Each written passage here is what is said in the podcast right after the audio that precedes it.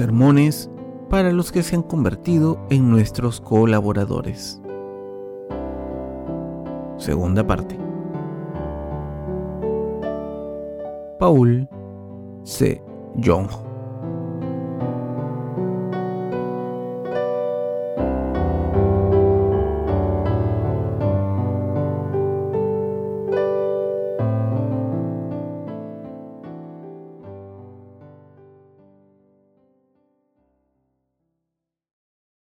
Los que entran por la puerta estrecha y los que entran por la puerta ancha.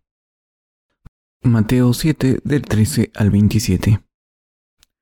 Entrad por la puerta estrecha, porque ancha es la puerta, y espacioso el camino que lleva a la perdición, y muchos son los que entran por ella, porque estrecha es la puerta y angosto el camino que lleva a la vida, y pocos son los que la hallan. Guardaos de los falsos profetas que vienen a vosotros con vestidos de oveja, pero por dentro son lobos rapaces. Por sus frutos los conoceréis. ¿Acaso se recogen uvas de los espinos o higos de los abrojos? Así, todo buen árbol da buenos frutos, pero el árbol malo da frutos malos. No puede el buen árbol dar malos frutos, ni el árbol malo dar frutos buenos. Todo árbol que no da buen fruto es cortado y echado en el fuego. Así que, por sus frutos los conoceréis. No todo el que me dice Señor, Señor, entrará en el reino de los cielos, sino el que hace la voluntad de mi Padre, que está en los cielos. Muchos me dirán en aquel día, Señor, Señor, ¿no profetizamos en tu nombre, y en tu nombre echamos fuera demonios, y en tu nombre hicimos muchos milagros? Y entonces les declararé, Nunca os conocí. Apartaos de mí, hacedores de maldad. Cualquiera, pues, que me oye estas palabras y las hace, le compararé a un hombre prudente que edificó su casa sobre la roca. Descendió lluvia, y vinieron ríos, y soplaron vientos, y golpearon contra aquella casa, y no cayó, porque estaba fundada sobre la roca. Pero cualquiera que me oye estas palabras y no las hace, le compararé a un hombre insensato que edificó su casa sobre la arena, y descendió lluvia, y vinieron ríos, y soplaron vientos, y dieron con ímpetu contra aquella casa, y cayó, y fue grande su ruina. Acabamos de leer Mateo 7 del 13 al 27 en el pasaje de las Escrituras de hoy. Como está escrito aquí, hay muchos falsos profetas en estos tiempos. Son tan prevalentes que no es una exageración decir que la mayoría de líderes cristianos son falsos profetas, y estas personas están propagando mentiras muy graves. El Señor en Mateo 7 del 13 al 14 dijo, Entrad por la puerta estrecha, porque ancha es la puerta y espacioso el camino que lleva a la perdición, y muchos son los que entran por ella. Porque estrecha es la puerta y angosto el camino que lleva a la vida, y pocos son los que la hallan. La puerta que lleva a la destrucción es ciertamente ancha y su camino también lo es. Hay muchos que entran por esta puerta, porque hay multitud de profetas falsos en este mundo que llevan a muchas personas por el camino de la destrucción. Estos falsos profetas son tan descuidados que ni siquiera intentan averiguar cuál es la voluntad de Dios y están convencidos de que su propia interpretación de la Biblia es correcta.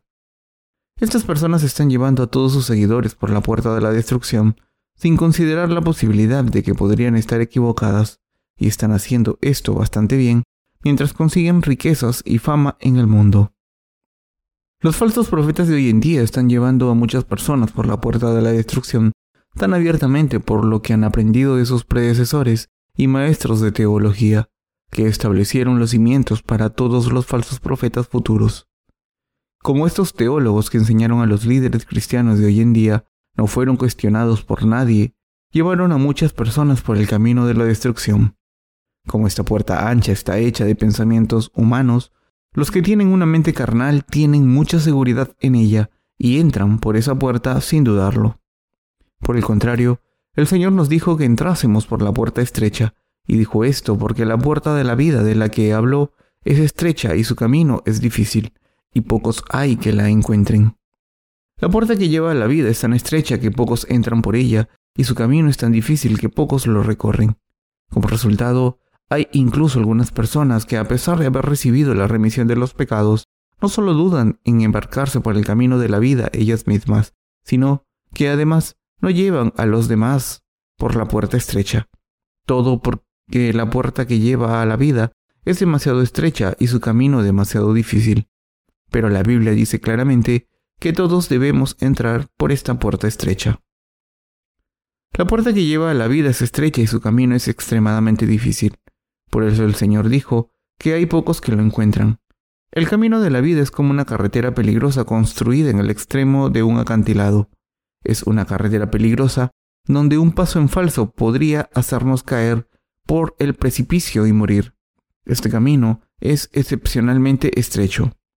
Como es tan peligroso y estrecho, hay pocas personas que quieran pasar por él, pero el camino de los falsos profetas es tan ancho que muchas personas caminan por él. Por tanto, es muy importante entender correctamente lo que el Señor nos está diciendo en este pasaje de las Escrituras y lo que les ocurrirá al final a los que vayan por este camino ancho. Pensemos en la puerta ancha. Cuando leemos Mateo 7 del 15 al 20, vemos que el Señor nos avisa de los falsos profetas y explica cómo podemos distinguirlos. Pasemos a este pasaje y veamos lo que el Señor dijo. Guardaos de los falsos profetas que vienen a vosotros con vestidos de ovejas, pero por dentro son lobos rapaces. Por sus frutos los conoceréis. ¿Acaso se recogen uvas de los espinos o higos de los abrojos? Así, todo buen árbol da buenos frutos, pero el árbol malo da frutos malos. No puede el buen árbol dar malos frutos, ni el árbol malo dar frutos buenos. Todo árbol que no da buen fruto es cortado y echado en el fuego, así que por sus frutos los conoceréis. Mateo 7, del 15 al 20. El Señor nos dijo claramente que tuviésemos cuidado con los falsos profetas. También dijo que, aunque estos falsos profetas viniesen vestidos de corderos, en realidad son lobos feroces. Esto significa que los falsos profetas aparentan ser nobles y piadosos por fuera, pero en realidad están obsesionados con las riquezas y la fama del mundo, y roban a sus seguidores y mienten como si estuviesen diciendo la verdad. El objetivo de mi sermón no es desacreditar a los pastores reconocidos del mundo, sino dar testimonio de la palabra del Señor de manera sincera y precisa. Los falsos profetas de hoy en día piensan que no están haciendo nada malo. Aunque todo lo que dicen es una mentira, hablan con tanta seguridad y tan convencidos que sus seguidores piensan que dicen la verdad. Estos falsos profetas mienten así para sacar dinero a sus congregaciones. Por eso hay tantos falsos profetas que planean e implementan programas superfluos en sus iglesias. Por ejemplo, patrocinan viajes misioneros cortos, pero en realidad utilizan esa excusa para explotar el dinero y el tiempo de sus congregaciones, y asignan cargos en la iglesia de cualquier manera con el mismo objetivo de ganar dinero. Estoy seguro de que han visto a estos pastores en la televisión. Cuando escuchan sus sermones detenidamente, pueden ver que están llenos de mentiras y que intentan establecer su justicia. Dicen tantas mentiras que es inevitable que sus mentiras queden expuestas al final. Sin embargo, hay muchas personas que todavía siguen estas enseñanzas y esto me entristece mucho. Quien está intentando llevarles por el camino ancho está caminando por el camino de la destrucción. Los falsos profetas son los que intentan llevar a los cristianos de hoy en día a la destrucción y quien les sigue entra por la puerta ancha. Estos cristianos confusos disfrutan escuchando a sus pastores predicando la prosperidad material. Los falsos profetas no dicen nada más que mentiras cuando abren la boca, y sus sermones siempre son acerca de cómo prosperar en términos carnales. Por tanto, el Señor los llamó lobos hambrientos. También dijo que juzgaría a esas personas por sus pecados. ¿Por qué les llamó el Señor lobos hambrientos y falsos profetas? Porque no creyeron en el Evangelio del agua y el Espíritu e ignoran completamente este verdadero Evangelio. El Señor dijo, Por sus frutos los conoceréis.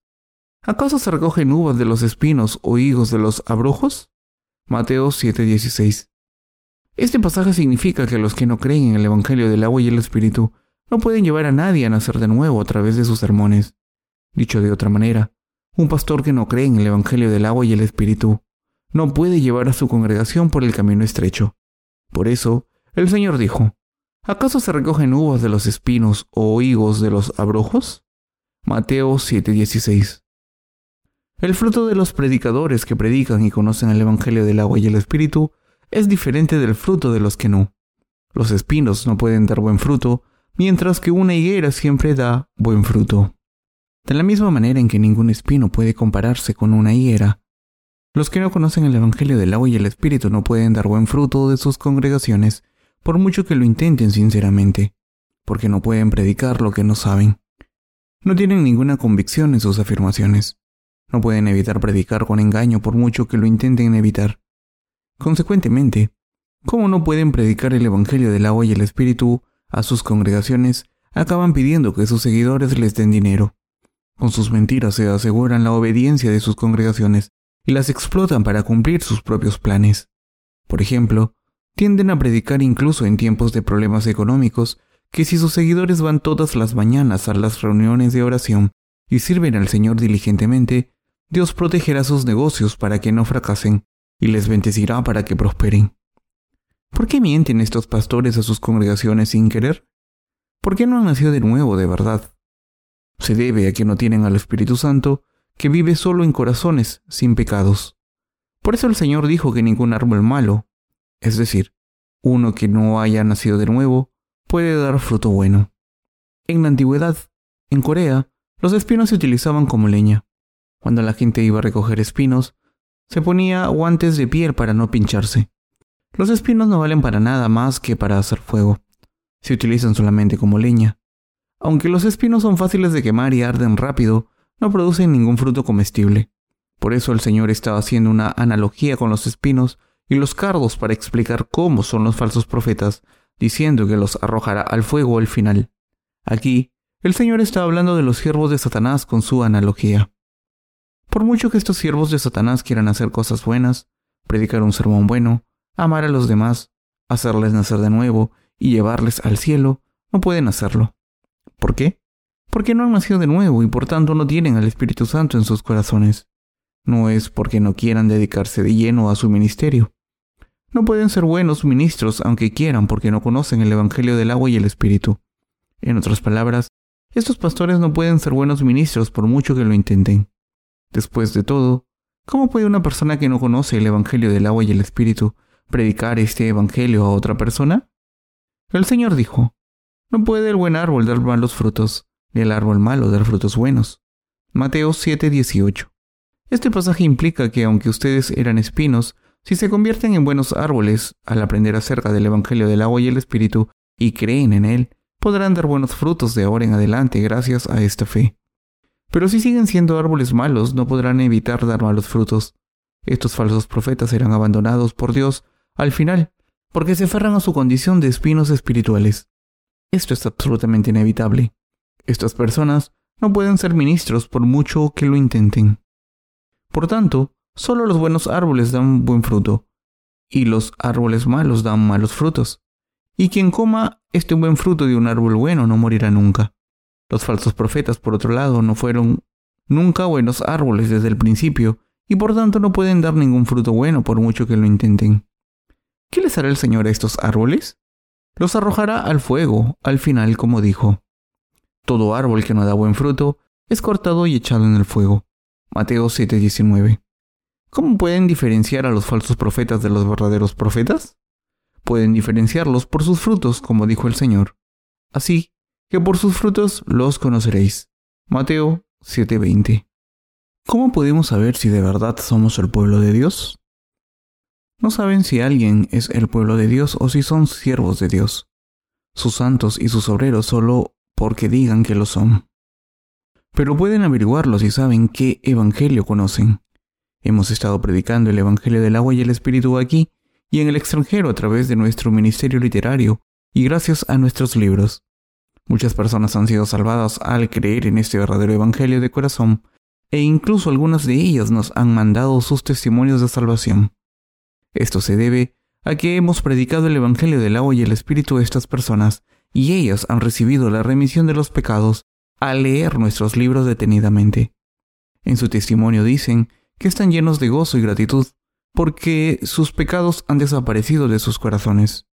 Todo este tiempo esta gente pensaba que era buena gente, que eran cristianos sinceros, pero ahora que conocen la verdad del Evangelio del agua y el Espíritu, confiesan que no habían creído en la verdad.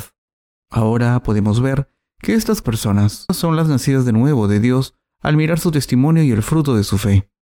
Al predicar el Evangelio del agua y el Espíritu a esta gente, al tiempo, predica el Evangelio a otras personas. y por sus frutos podemos ver que se han convertido en el pueblo de Dios. El Señor dijo, Así que por sus frutos los conoceréis. Mateo 7:20. Esto significa que al mirar los frutos que da la gente, podemos saber si son siervos de Dios o no. Su pueblo y sus obreros o simplemente fraudes espirituales.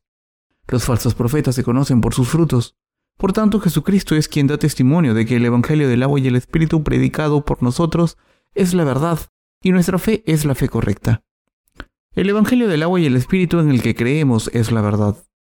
Todos los que creemos en el Evangelio del agua y el Espíritu somos obreros de Dios y su pueblo. Podemos reconocer nuestro estado claramente al ver nuestra fe en este verdadero Evangelio, pero nuestro conocimiento es aún más sólido porque la palabra de Dios en nuestros corazones da testimonio de nuestra salvación y creemos en esta palabra de Dios. En nuestros corazones está la palabra del Evangelio del agua y el Espíritu, a través del cual hemos recibido la remisión de nuestros pecados, y esta palabra se mueve dentro de nosotros. El Espíritu Santo nos está diciendo que todos los que creemos en el Evangelio del agua y el Espíritu somos siervos de Dios que caminan por el camino estrecho y llevan a los demás por el camino de la vida.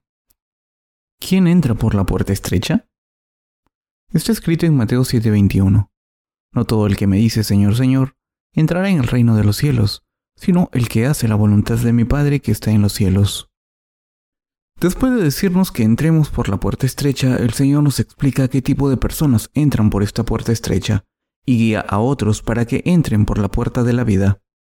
Aquí, el Señor dijo que solo los que hacen la voluntad de su Padre en el cielo pueden entrar por la puerta de la vida. Entonces, ¿quién es esta gente de la que habla el Señor y que hace la voluntad de su Padre en el cielo? Esta gente es la que entra por la puerta estrecha y guía a los que no conocen el Evangelio del agua y el Espíritu por la puerta estrecha, la puerta de la vida. Estas personas son las que hacen la voluntad de Dios Padre. ¿Quién entre nosotros está haciendo la voluntad de Dios Padre? ¿Alguien que hace la voluntad de Dios Padre vive una vida carnalmente cómoda en este mundo o una vida difícil? Estas personas pasan por muchas dificultades en sus vidas, aunque todos los que hacen la voluntad de Dios Padre están bendecidos espiritualmente. Pasan por muchos problemas carnales. ¿Por qué es tan difícil para nuestra carne seguir a Dios? Porque debemos entrar por la puerta estrecha, y por eso debemos luchar contra los falsos profetas que están llevando a muchas personas a la destrucción. Asimismo, debemos llevar a todo el mundo por la puerta de la vida. Por tanto, entrar por la puerta estrecha es embarcarse en un viaje difícil que nos pasa cuenta tanto a nuestro cuerpo como a nuestro espíritu. Muchos de los que viven esta vida sufren persecución física y espiritual. Sin embargo, solo hay una manera de hacer la voluntad de Dios Padre. No es que hay otras maneras de hacer la voluntad de Dios, solo hay un camino. Por eso debemos obedecer la voluntad del Señor en vez de la voluntad de nuestros padres, hermanos, cónyuges, familiares o amigos, e incluso nuestra propia voluntad. Debemos someternos completamente al Señor. Como todos los que hacen la voluntad de Dios Padre, deben negarse a sí mismos e incluso desobedecer los deseos de sus padres a menudo. Tienen muchos problemas y sufren muchas pérdidas en este mundo. Estas personas que hacen la voluntad de Dios Padre pasan por muchas dificultades porque intentan llevar a los demás por la puerta estrecha y el camino de la vida. Es duro servir la voluntad del Señor por fe, pero aún así, nuestros corazones están en paz. De hecho, a pesar de las muchas dificultades que debemos pasar, estamos contentos de obedecer la voluntad del Señor. Hace algún tiempo, estaba muy ocupado con otras tareas y no tenía tiempo de revisar mi manuscrito. Así que me vi obligado a entregar partes del manuscrito para que fuesen traducidas sin revisarlas tan atentamente como debería haber hecho. Pero más adelante, cuando leí el manuscrito de nuevo, vi que había muchos errores. No las había visto antes porque estaba demasiado ocupado, pero cuando finalmente encontré el momento para leer el manuscrito más detenidamente, vi que muchas partes necesitaban ser revisadas. Este error hizo el trabajo más difícil para los traductores y editores, y me sentí mal por ellos y decidí tener más cuidado y prestar más atención cuando preparaba mis manuscritos. Así que últimamente he estado muy ocupado revisando mis manuscritos. Como la Biblia dice la verdad claramente y esta verdad está explicada en nuestros libros del Evangelio, estoy seguro que todo el que los lea lo entenderá, como el Señor mismo dijo en la Biblia.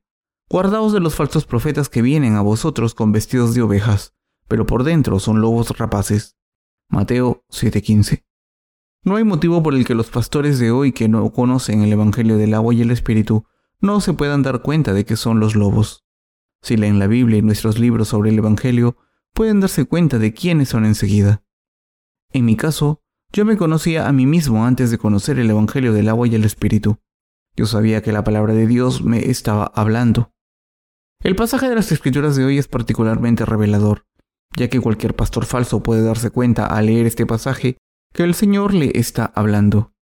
Si los pastores de hoy en día que no han recibido la remisión de los pecados no pueden entender este pasaje de las Escrituras, su conciencia ha sido sellada con un hierro incandescente.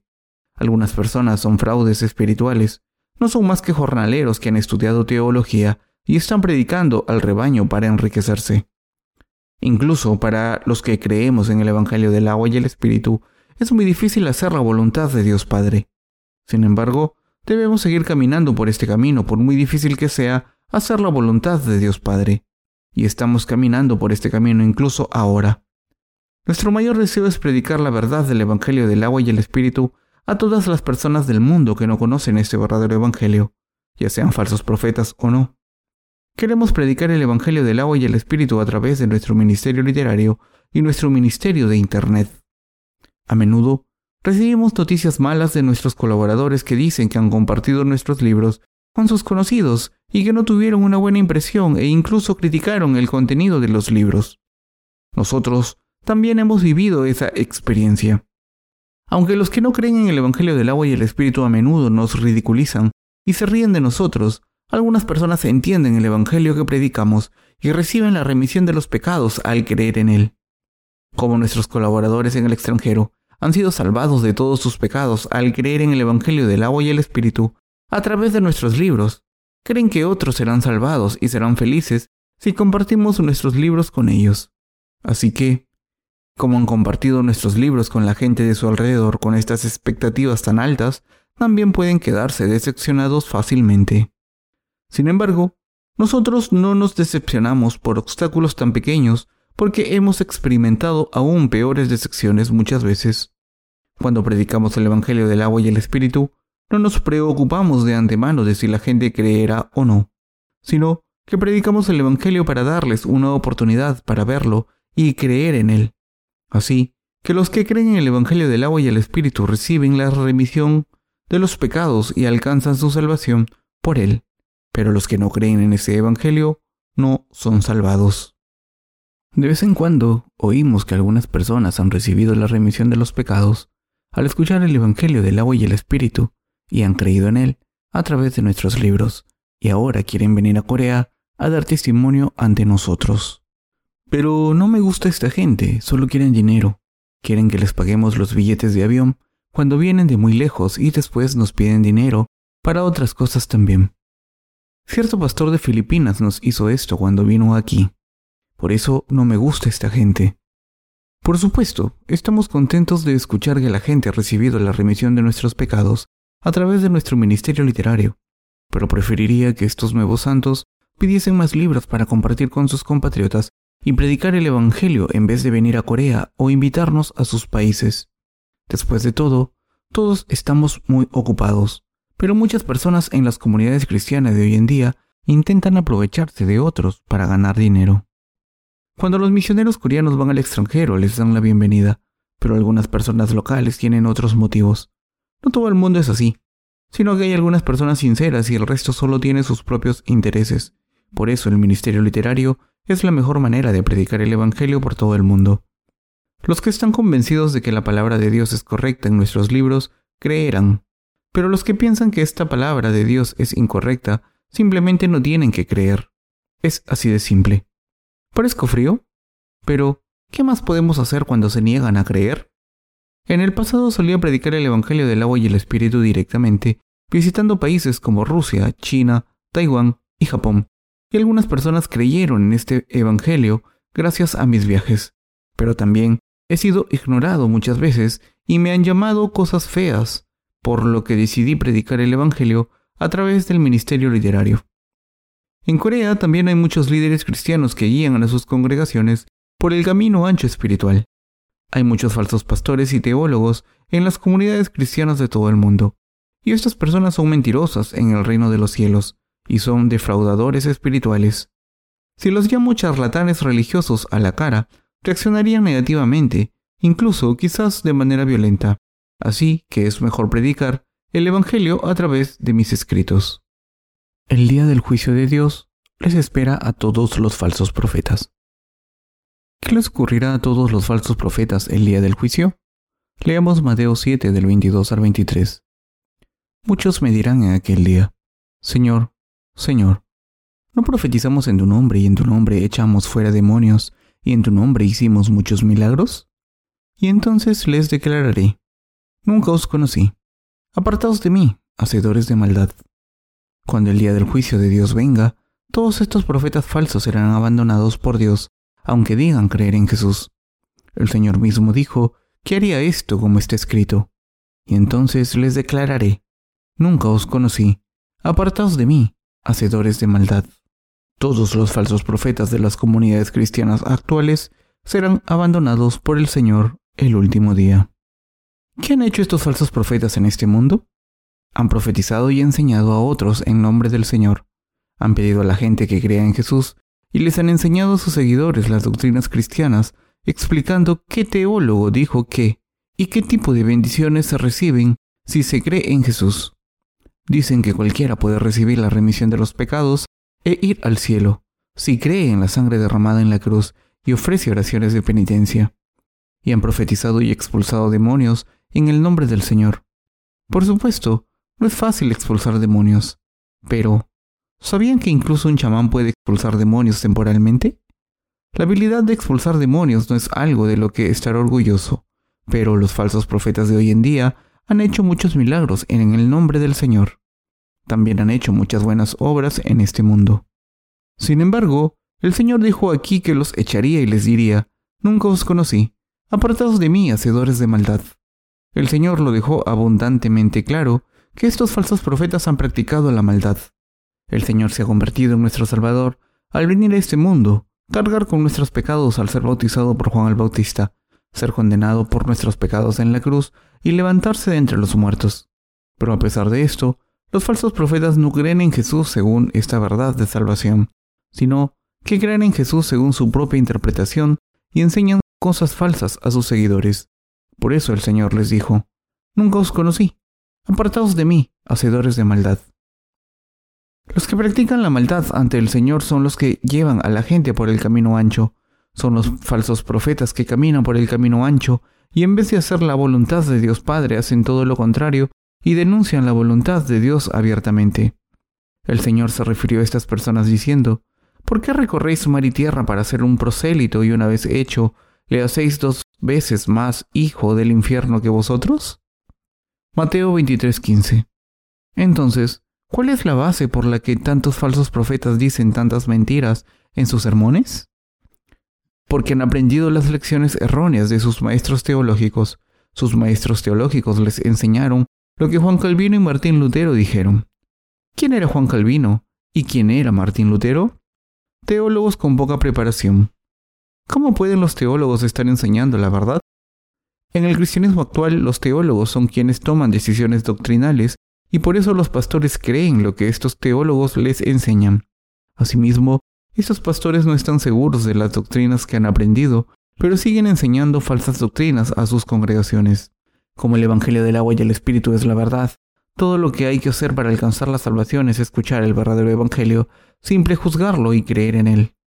¿Por qué se iba a preocupar nadie por lo que digan los teólogos? Por muy famoso que sea un teólogo, todas sus enseñanzas deben ser examinadas con la lupa de la palabra de Dios para verificar que sean correctas. Muchos líderes cristianos de hoy en día predican las doctrinas de esos teólogos diciendo que son ciertas, pero casi ninguno de ellos conoce el Evangelio del agua y el Espíritu. Por eso, los pastores que aprendieron de esos teólogos son incapaces de predicar el Evangelio del agua y el Espíritu a sus congregaciones. Entonces se preguntarán, ¿cómo lo sé? Pero ustedes también se pueden dar cuenta si comparan sus enseñanzas con la palabra del Evangelio del agua y el Espíritu. Los árboles se conocen por sus frutos. Como hay muchos pastores hoy en día que son falsos profetas, ¿cómo pueden los teólogos que les enseñaron ser verdaderos profetas? Los falsos solo pueden crear más falsos profetas. ¿Puede alguien recibir la remisión de los pecados leyendo sus libros o escuchando sus sermones? No, no es solo imposible, pero además esos teólogos serán abandonados por el Señor el último día. Por muy orgullosos que estén de sí mismos y por mucho que hablen de lo ortodoxas que son sus denominaciones o sus congregaciones, serán abandonados por el Señor. ¿Qué tiene esta gente para estar orgullosa cuando será abandonada por el Señor? Pero en este mundo estas personas son las que son respetadas. Pero, ¿qué pasaría si sus sermones fuesen traducidos a diferentes idiomas y revisados? ¿Qué pasaría si su fe fuese puesta a prueba por el Señor? Ante Dios, no pueden ser tan confiados a no ser que no tengan conciencia. Si tienen conciencia, no pueden evitar llorar con tristeza y esconderse avergonzados. Pero como una rana en un estanque, siguen paseándose en su propio mundo pensando que son los mejores. Aunque estoy predicándoles ahora mismo, este sermón debe ser examinado para ver si es correcto o no a los ojos del Señor. Si les estoy mintiendo en mi sermón, incluso si puedo engañarles, no puedo engañar al Señor. Todos los falsos profetas serán destruidos cuando vuelva el Señor. ¿Quién puede pasar el juicio? Pasemos a Mateo 7, 24, 25.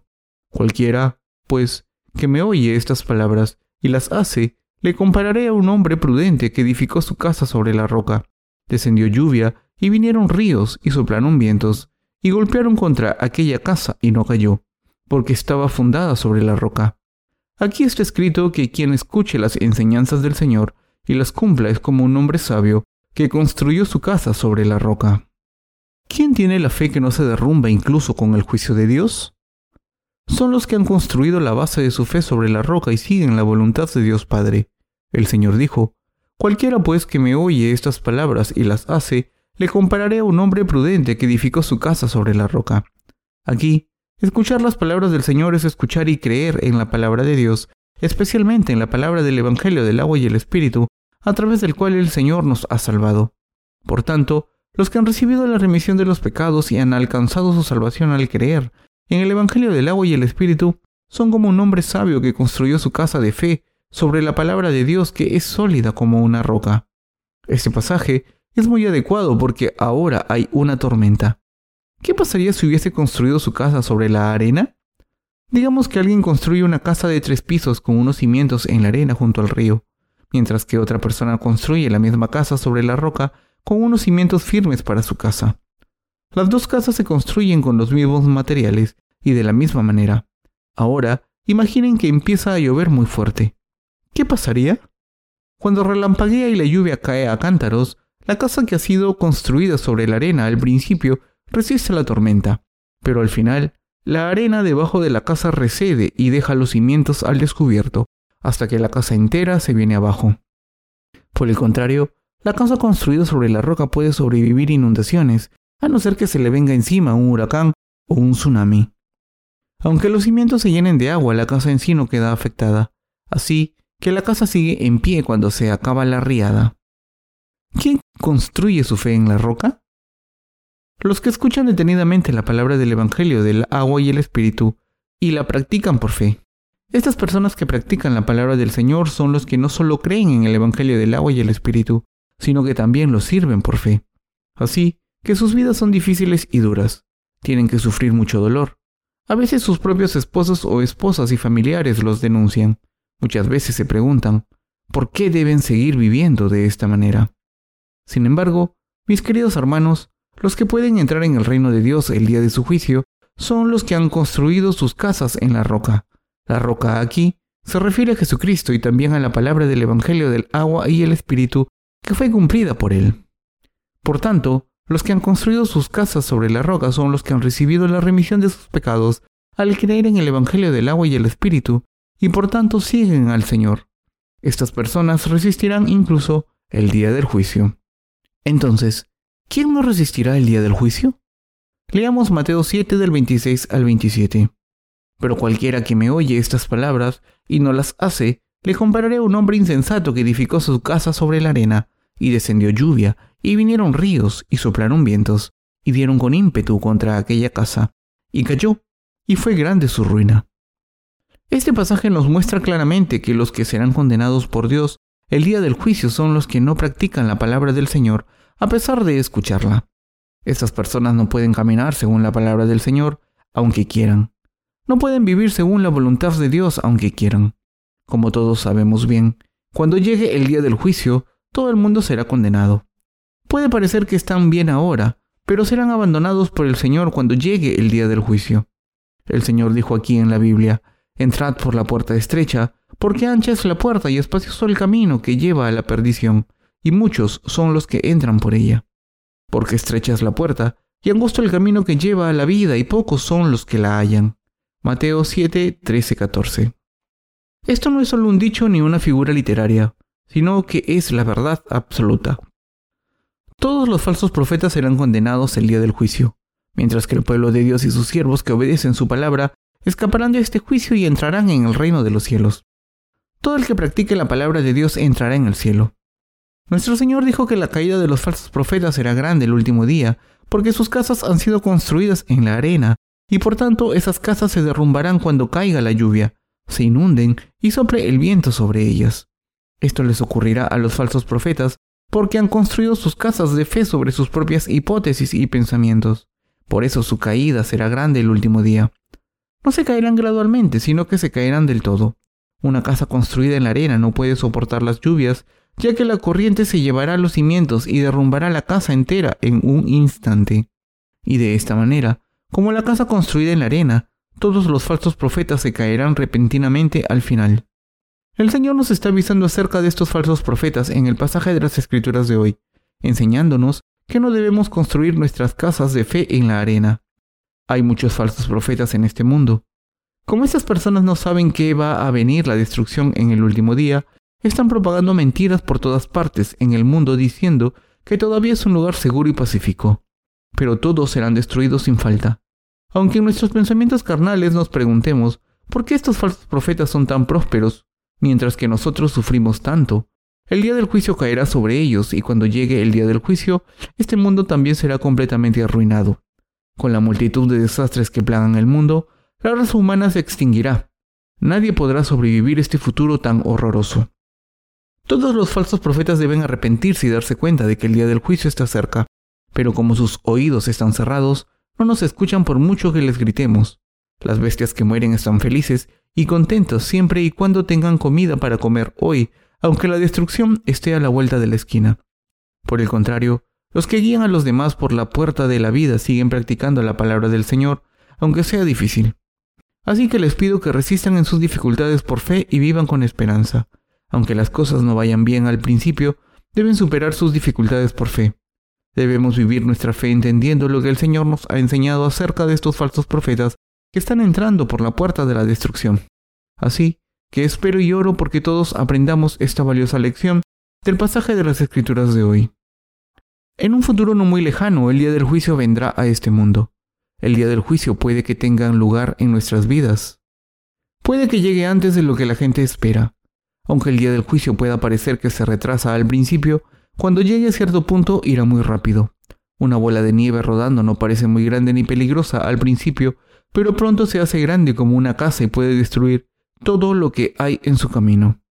De esta manera, creemos que el día del juicio se acerca rápidamente, pero al mismo tiempo, creemos que el Señor nos permitirá hacer todo lo que nos ha confiado.